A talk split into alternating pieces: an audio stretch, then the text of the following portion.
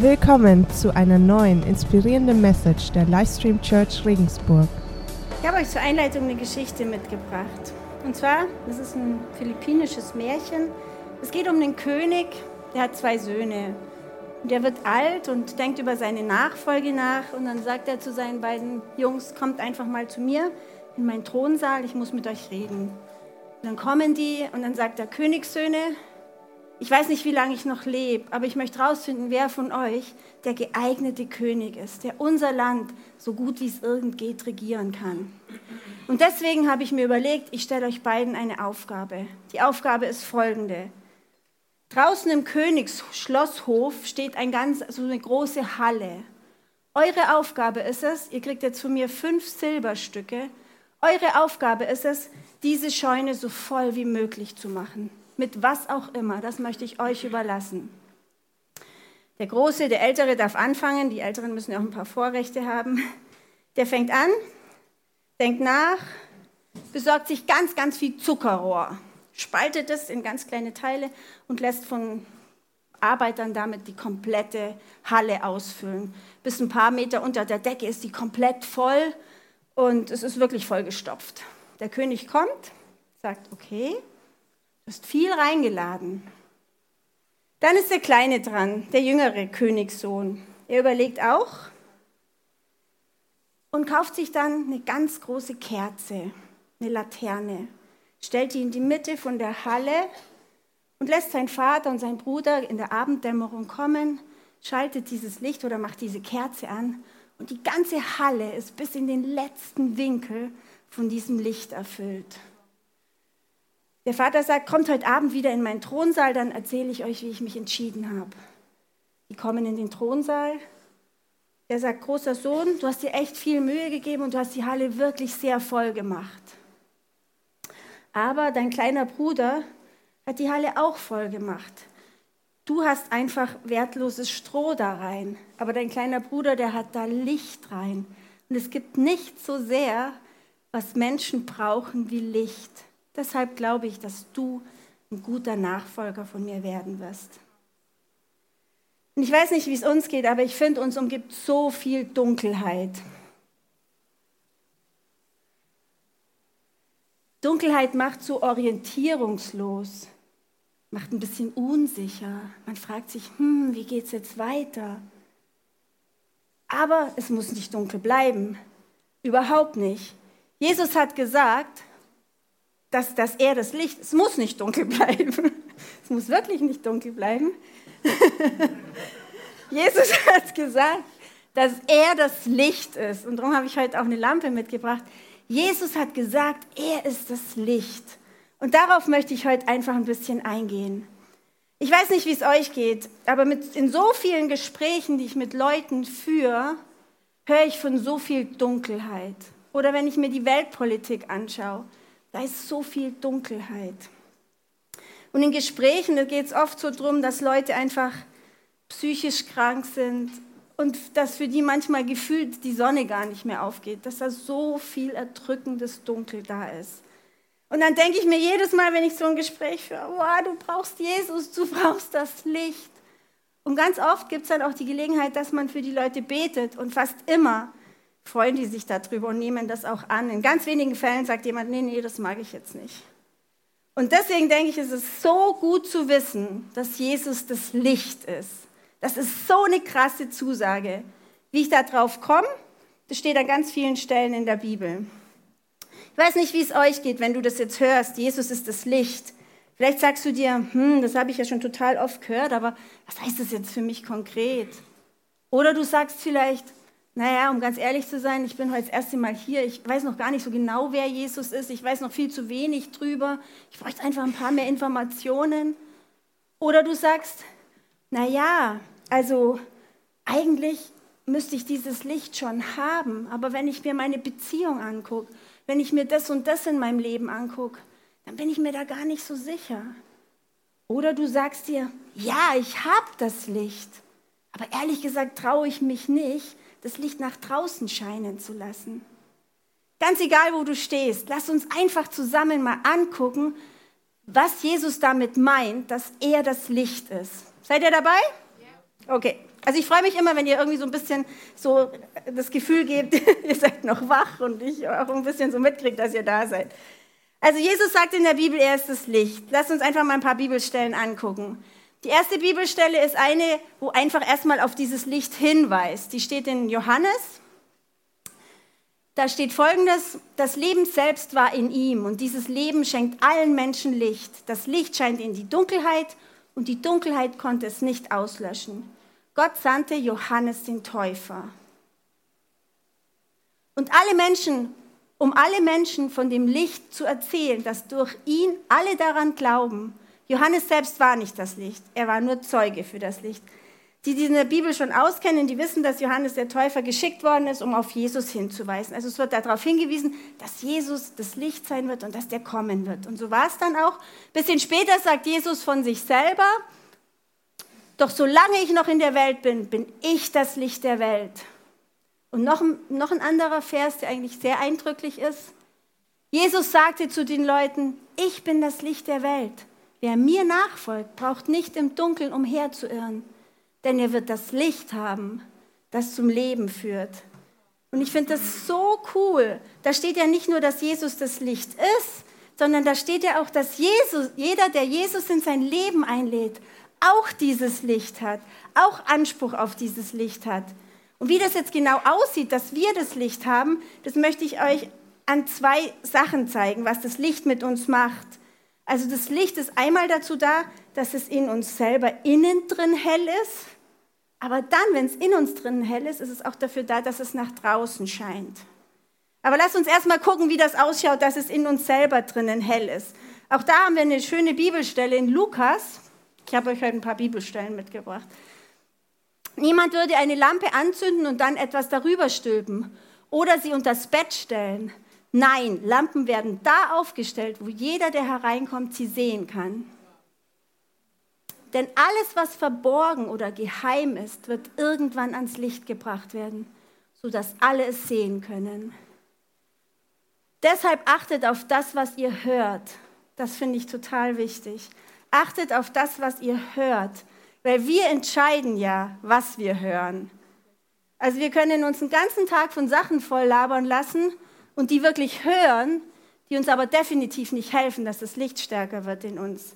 Oder wir können uns bewusst dafür entscheiden, uns Sachen anzuhören, die dieses Licht speisen in uns drin. Dem Menschen, der für meine Worte offen ist, wird eine noch tiefere Einsicht geschenkt werden. Doch dem, der nicht zuhört, wird auch das genommen werden, was er zu haben glaubt. Auch das finde ich einen total krassen Satz. Doch dem, der nicht zuhört, wird auch das genommen werden, was er zu haben glaubt. Ich glaube, mit dem Licht in uns ist es ein bisschen so wie mit unseren Muskeln. Wenn wir sie trainieren, dann werden sie immer mehr. Aber wenn wir sie nicht trainieren, was passiert dann? Bleiben sie dann gleich? Nee, sie nehmen ab. Das ist echt gemein. Ich weiß nicht, wie es euch geht. Aber genauso ist es mit dem Licht. Wenn wir das Licht speisen, dann wird das mehr. Wenn wir das Licht trainieren, wird das mehr. Aber wenn wir nichts machen, dann bleibt das nicht auf einem Level, sondern dann wird das Licht immer weniger. Und das ist richtig tragisch. Jesus will nämlich in uns drinnen, ich habe ein Bild mitgebracht von so einer Lampe. Diese Lampe, die strahlt den ganzen Raum aus. Da ist keine Stelle, wo noch dunkel ist.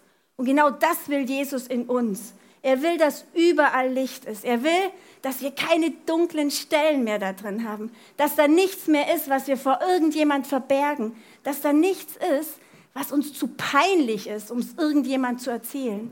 Er möchte mit seinem Licht in die kleinsten Ecken unseres inneren Daseins kommen. Warum? Weil diese dunklen Stellen in unserem Inneren, mal ein paar Beispiele, vielleicht total hasserfüllte Gedanken über irgendeinen Menschen. Oder vielleicht machst du Sachen, von denen du weißt, dass sie nicht okay ist, was weiß ich, Pornografie oder sonst was. Oder es sind einfach, es ist ganz viel Unversöhnlichkeit in deinem Leben. Es können viele dunkle Stellen sein. Die werden dann so Geheimnisse.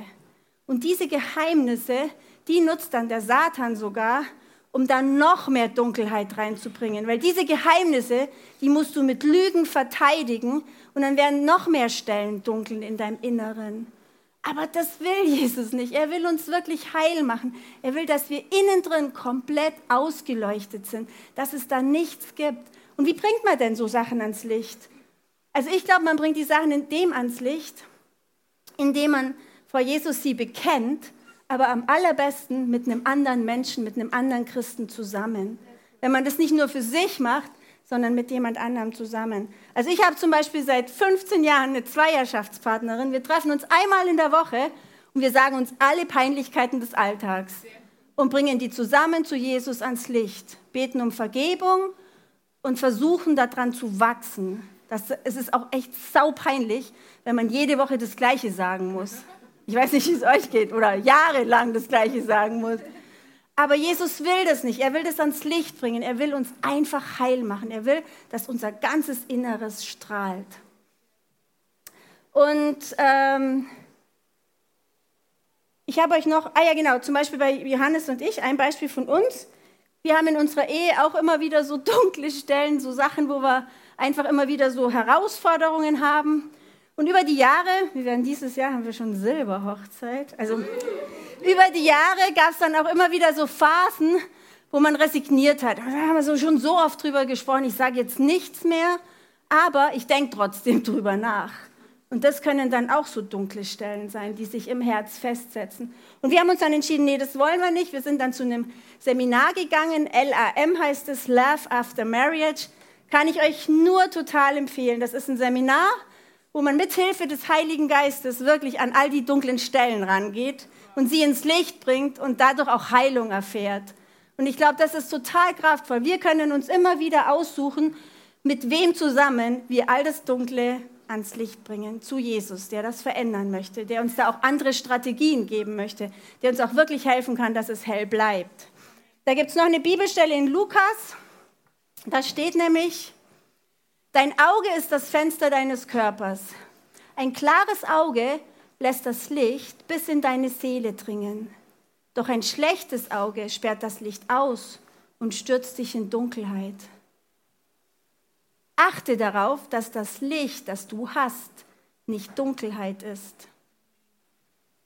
Wenn du vom Licht erfüllt bist und keine Bereiche mehr dunkel in dir sind, dann wird dein Leben leuchten, als würde ein strahlendes Licht auf dich scheinen. Und genau das will Jesus von uns, dass wir innen drin so hell ausgeleuchtet sind, dass unser Leben leuchtet. Dass wir echt erkennbar sind als Menschen, die freier sind, die sich nicht mit Sachen rumschlagen müssen, die sie selber verknechten, die sich nicht mit Abhängigkeiten rumschleppen müssen, die einfach freier sind. Und wenn wir dann alle leuchten, dann kommen wir zum nächsten Beispiel, dass es eben nach draußen geht. Da gibt es auch wieder eine Bibelstelle, wo es darum geht, wie wenn unser Licht innen hell ist, wie wir es dann raustragen. Schauen wir uns die mal an. Ihr seid das Licht der Welt, wie eine Stadt auf einem Berg, die in der Nacht hell erstrahlt, damit alle es sehen können. Ich habe euch ein Bild mitgebracht, das ist nicht so scharf, aber ihr seht, da strahlt einfach was. Und umso mehr Leute in Licht sind, umso mehr strahlt da noch. Aber der Bibelvers geht weiter. Genau so lasst eure guten Taten leuchten vor den Menschen, damit alle sie sehen können und euren Vater im Himmel dafür rühmen. Ich wollte nochmal auf dieses gute Taten eingehen. Hier wird von guten Taten gesprochen, für die dann der Vater im Himmel gerühmt wird. Das sind nicht die guten Taten, die wir aus eigener Kraft machen, die wir auch machen könnten, wenn wir Jesus nicht haben, sondern das sind die guten Taten, die wir durch die Gegenwart Gottes in andere Menschen oder in das Leben reintragen. Zum Beispiel, wenn du für jemand betest, und dieses Gebet wird erhört, dann erzähl das weiter. Das ist sowas, was dann Gott die Ehre macht.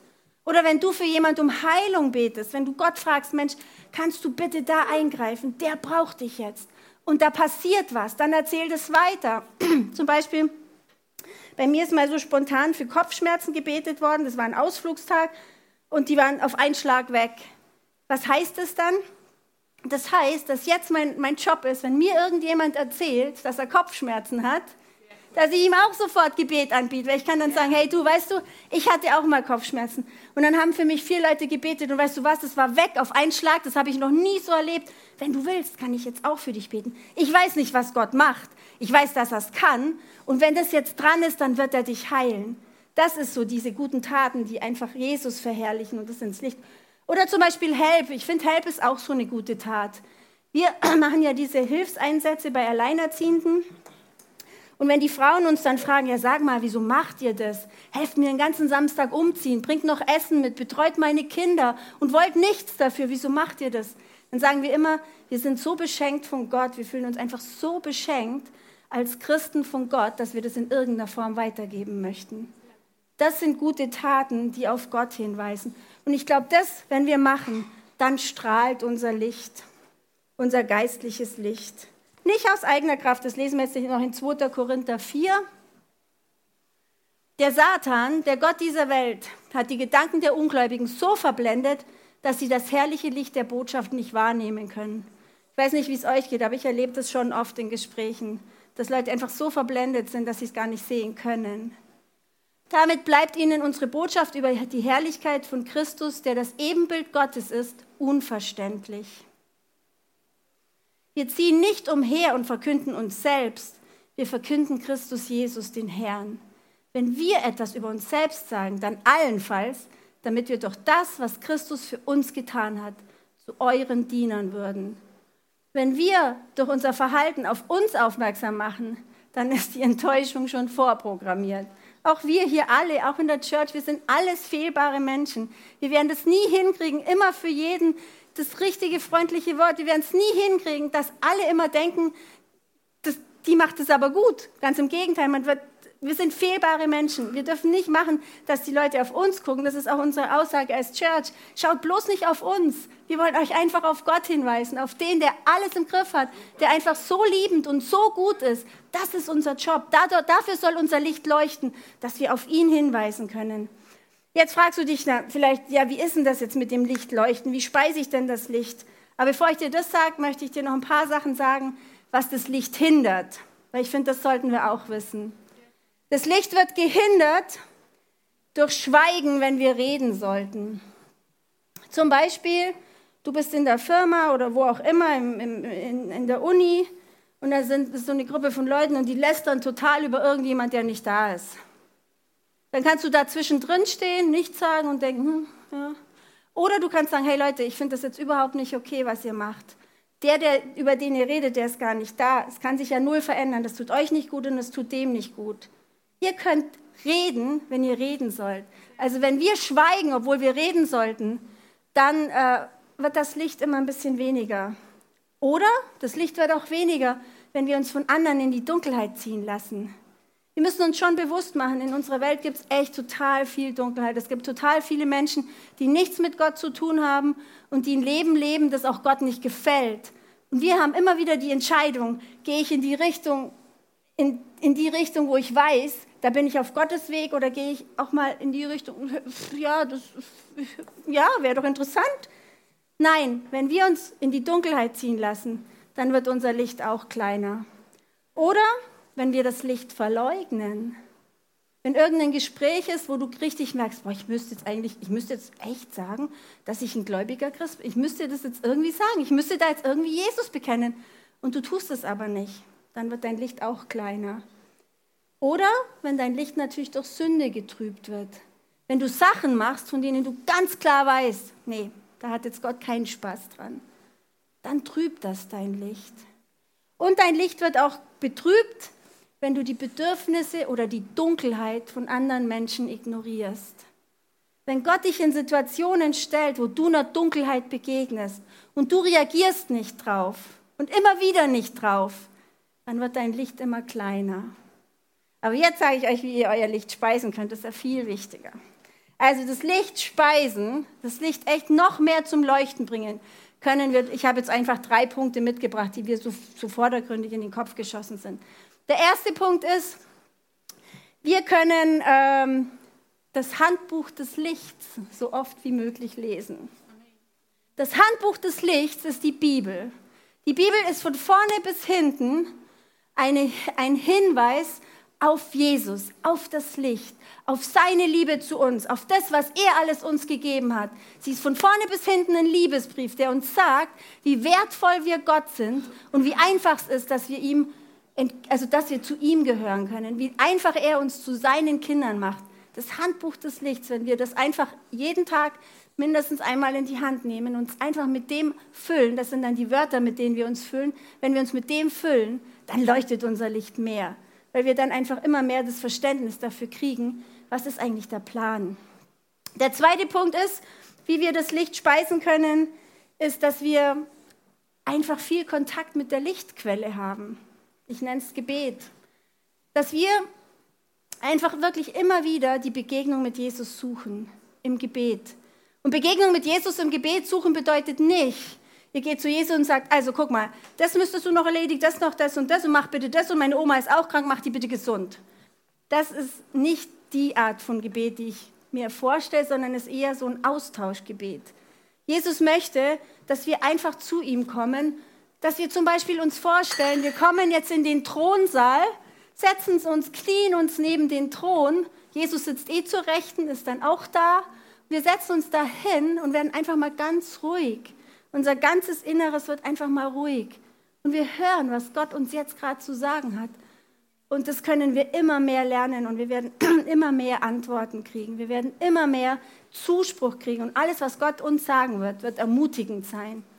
Und wenn du da noch ein bisschen Probleme hast mit dem Hören auf Gott, dann empfehle ich dir total dieses Basistraining Prophetie, weil da lernen, lernen wir auf Gott hören. Da sind jetzt schon drei Kurse durch, der nächste fängt im Herbst an. Da geht es echt darum, unsere Ohren zu schulen, wie wir diesen Gott denn hören können. Und ich glaube, wenn wir ihn hören, dann, dann staunen wir nur, was er alles Liebes und Nettes zu uns sagt und wie sehr er uns im Alltag stärkt, wie er uns ermutigt, wie er uns aufbaut, wie er uns zu den Personen macht, die wir sein können, die in der Regel so viel größer sind als die Personen, die wir selber sind. Also dieser rege Austausch ist von großer Bedeutung. Und dann ist noch, was ich auch total wichtig finde, was mir auch zunehmend wichtiger wird, ist die Bekanntmachung der Lichtmomente. Das heißt, wenn du irgendwas Krasses mit Gott erlebst und du behältst das für dich, dann strahlt dein Licht nicht so. Aber wenn du hergehst und sagst, boah, weißt du, was ich heute wieder erlebt habe? Ich habe mir total Gedanken über das und das und das gemacht, dann schlage ich die Bibel auf und genau der Vers steht da drin und das hat mich so ermutigt. Oder wenn du sagst, boah, ich habe ich hab die Woche für jemand gebetet und der hat erzählt, es war danach einfach so viel besser. Wenn ihr solche Sachen erlebt, behaltet die nicht für euch, weil wenn die in euch drin sind, hat keiner was davon. Aber wenn die nach draußen dringen, ermutigt das andere und dann möchten andere das auch erleben. Ich habe euch noch ein Zitat von Augustinus mitgebracht. Die Band kann schon mal hochkommen, das habe ich vergessen. Ich habe euch noch ein äh, Augustinus-Zitat mitgebracht. Der hat gesagt, in dir muss brennen, was du in anderen entzünden möchtest. Ich finde den ziemlich cool, oder? In dir muss brennen, was du in anderen entzünden möchtest. Ja, was heißt das jetzt für uns als Church? Ich glaube tatsächlich, wir sind diese Stadt auf dem Berg. Können wir die nochmal herholen? Und was mir bei dieser Stadt aufgefallen ist, ist, da gibt es noch ein paar dunkle Häuser. Habt ihr das gesehen? Ja. Ist eigentlich schade, oder? Das könnte ja insgesamt leuchten. Ich glaube, jedes, jedes einzelne Haus, jeder einzelne von uns ist total wichtig, dass unsere Kirche strahlt, dass unsere Stadt leuchtet, dass das nach draußen leuchtet, dass die Leute in Regensburg sehen, hey, da ist irgendwas anderes. Jeder, jeder ist entscheidend. Und jeder von uns trifft jeden Tag die Entscheidung, packe ich meinen Raum voll mit wertlosem Stroh oder mit lebendigem Licht? Packe ich meinen Raum voll mit mit Vergänglichem oder packe ich ihn voll mit Bleibenden? Packe ich ihn voll mit Dunkelheit oder packe ich ihn voll mit Licht? Goethes letzte Worte waren, mehr Licht, mehr Licht. Der arme Mann ist in der Dunkelheit in die Ewigkeit gegangen. Ich weiß von einem anderen gläubigen Mann, der auch im Sterbebett lag, und er hat seine ganzen Verwandten, seine Kinder, seine Enkel kommen lassen und hat zu denen Folgendes gesagt. Suchet Jesus und sein Licht. Alles andere hilft euch nicht. Und ich glaube, das ist echt eine coole Devise, wenn man so gehen darf und wenn man so vor allem leben darf, dann ist es einfach ein ganz anderes Leben. Und dazu lädt Jesus uns jeden Tag neu ein.